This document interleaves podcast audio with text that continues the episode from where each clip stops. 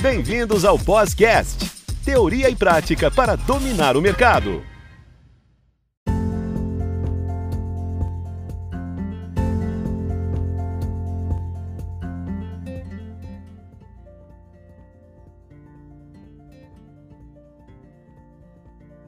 Olá, alunos! Bem-vindos novamente ao Podcast, Teoria e Prática para Dominar o Mercado, sempre trazendo assuntos relevantes e contando com a participação dos nossos tutores. Voltamos com a tutora Heloíse Radigonda, dando continuidade na temática da saúde no trabalho. E neste episódio abordaremos o tema sobre doenças ocupacionais. Oi, Ricardo! Olá, alunos! Tudo bem? No episódio anterior, falamos sobre a definição de riscos ocupacionais e quais são os riscos que estão inseridos no nosso dia a dia de trabalho. Reforçando que o trabalho é um afazer social e desempenha um papel essencial nas condições de vida do homem. No entanto, dependendo da forma como é realizado, pode expor o trabalhador aos riscos presentes no ambiente, o que afeta a sua condição de saúde e ocasiona múltiplos agravos.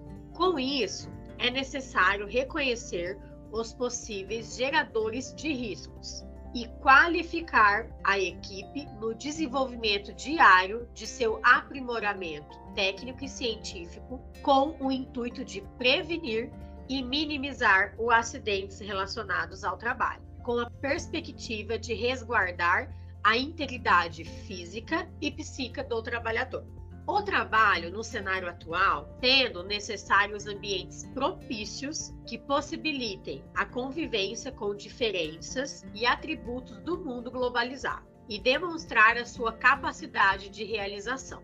No mundo em que vivemos, o trabalho é grandemente valorizado, não apenas pelo retorno financeiro, mas pelo valor moral que ele adquire na sociedade. Os indivíduos sentem-se felizes, satisfeitos e agradecidos de exercerem a sua força de trabalho. As questões de saúde e segurança devem receber constante atenção, pois os acidentes e as doenças do trabalho não atingem somente o trabalhador, mas também geram consequências para os empregadores, o governo e a sociedade. O trabalho tem consequências técnicas, morais e legais, as quais se refletem na organização e na confecção de ações de saúde. No dia a dia de trabalho, os trabalhadores estão submetidos a situações e fatores de riscos para a saúde que podem ocasionar acidentes ou doenças. Juntamente com suas famílias, estão expostos a riscos de contaminação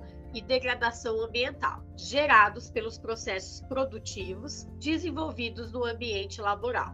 Os danos das atividades laborais podem estar relacionados a insumos, máquinas, matérias-primas, objetos e ferramentas que podem gerar lesões e situações de riscos à saúde, como presença de poeira, substâncias químicas, agentes físicos nocivos, organização do trabalho, intensidade de produção, jornada de trabalho em turnos, trabalho noturno relações conflituosas com os gestores e colegas que podem causar sofrimento e adoecimento. Além disso, a negatividade pode se alongar para além do trabalho, afetando o ambiente domiciliar e familiares. Não é fácil separar o trabalho da família e vice-versa. Por isso é importante esse equilíbrio. Doenças ocupacionais muitas vezes são assuntos polêmicos nas empresas, que tendem a atenuar os riscos destes.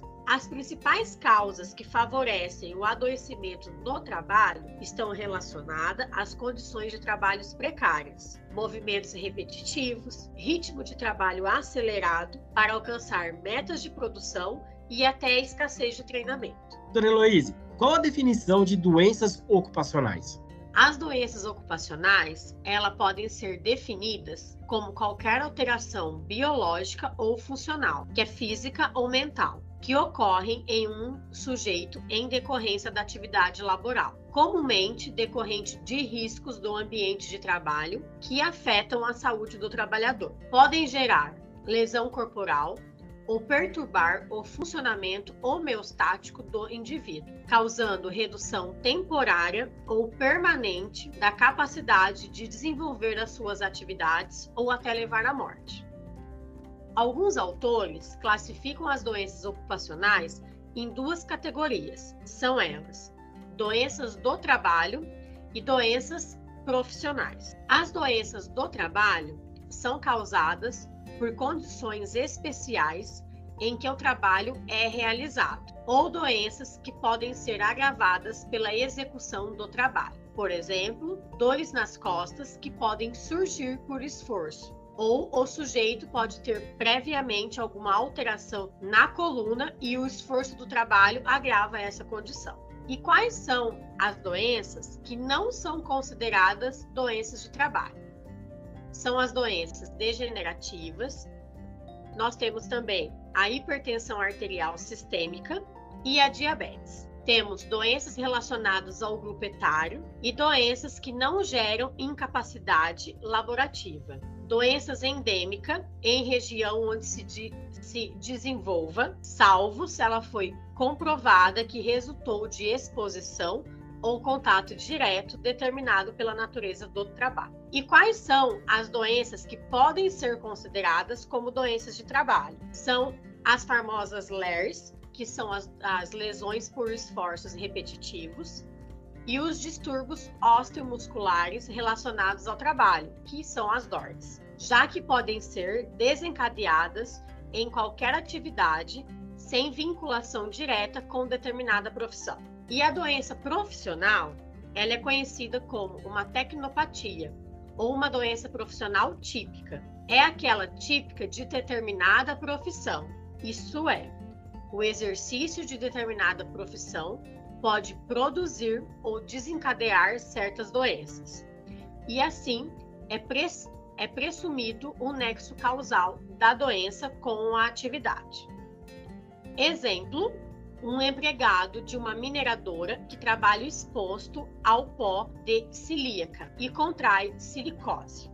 Ao diagnosticar uma doença ocupacional e relacioná-la com determinado trabalho, Compreende também o conhecimento técnico da doença, a identificação do risco e a probabilidade de a exposição produzir a patologia. Diante disso, faz-se necessário uma relação técnico-científico da doença e do risco, sustentada pela legislação, originando a junção técnico-legal insolúvel, caracterizada pelo nexo causal. Então, alunos, é importante que a gente conheça a doença e conheça quais são os riscos que essa doença pode causar.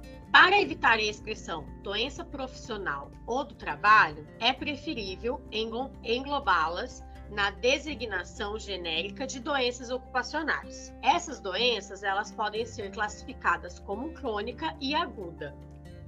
Uma doença aguda geralmente dura um curto período e pode se desenvolver sem o uso de medicamento e ou cirurgia.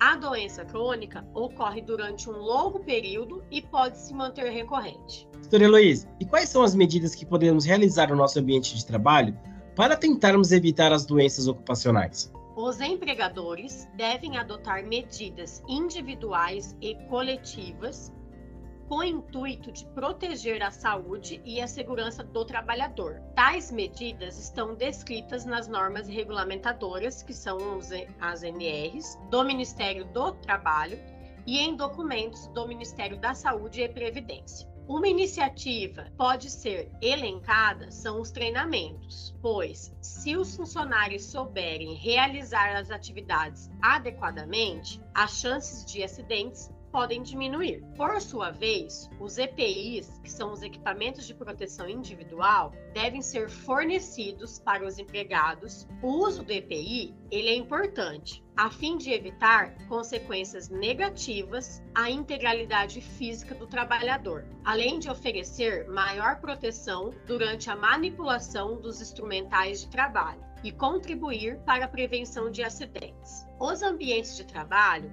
expõem os trabalhadores a riscos e perigos, os quais podem ser minimizados ou eliminados com a utilização de EPI. As precauções padrões são as mais viáveis para diminuir ou prevenir a incidência dos riscos ocupacionais em qualquer ramo de atividade, incluindo atividades da saúde, da indústria, agrícolas, da construção civil, entre outros. Tomando como exemplo os trabalhadores da área da saúde, além do manejo cuidadoso de objetos perflucortantes, por meio de ações da manipulação e no descarte adequado dos materiais em recipientes apropriados. Recomenda-se também o uso de EPIs, como luvas, máscaras, protetores de olhos, nariz e boca, e o jaleco ou o avental quando em contato direto com sangue ou fluidos corporais, ou neutralizar os riscos. Outra iniciativa que se destaca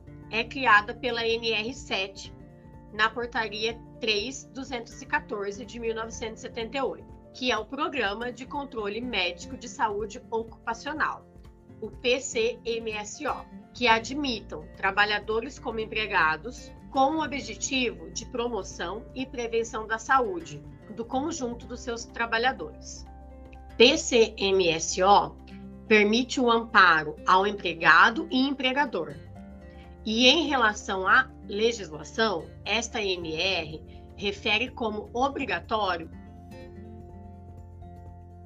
os exames admissionais, demissionais, periódicos, de retorno ao trabalho ou de mudança de função Normalmente, os exames são compostos por entrevista com o trabalhador, testes físicos e laboratoriais e, se necessário, exames de diagnóstico. A redução e eliminação das situações de riscos, as ações de prevenção e promoção à saúde tornam-se um desafio para as empresas, visto que exigem respostas muitas vezes complexas e de custo elevado Entretanto, medidas simples e de baixo custo podem ser implementadas, resultando em ações positivas para o trabalhador. Como exemplo, temos identificação das condições de riscos para a saúde presentes no ambiente, caracterização e quantificação das situações de risco, discussão e definição das alternativas de redução e ou eliminação das condições de risco e implementação e avaliação das medidas adotadas. Vou des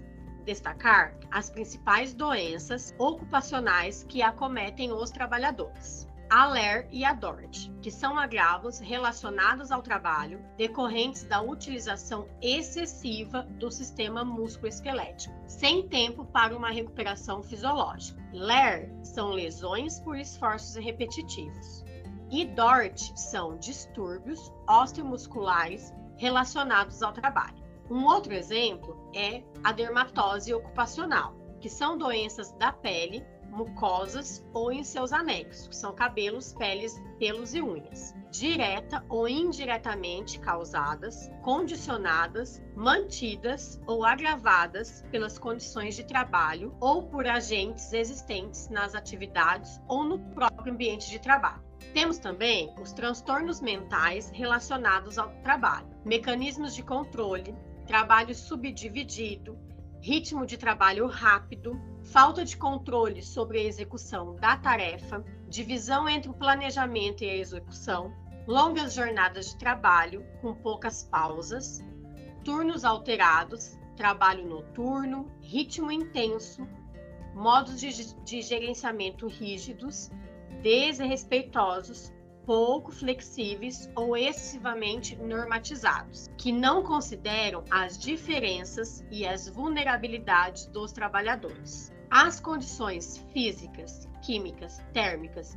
e psicossociais de trabalho também podem ser determinantes de sintomatologia psicopatológica. Contextos de trabalho particulares têm sido associados a quadros psicopatológicos específicos, como o caso da síndrome de Burnet, caracterizada por exaustão emocional, despersonalização e autodepreciação. É a PAR, que é o P-A-I-R, que é uma sigla para perda auditiva induzida por ruído, provocada pela exposição por tempo prolongado ao ruído. E por último, nós temos a pneumoconiose, que diz respeito a doenças pulmonares causadas por inalação de poeiras. O principal objetivo da saúde ocupacional é salvaguardar o trabalhador dos riscos de doença e acidentes que o próprio ambiente de trabalho propicia, tecendo ações de prevenção e promoção à saúde, além de recuperar o colaborador na eminência da doença.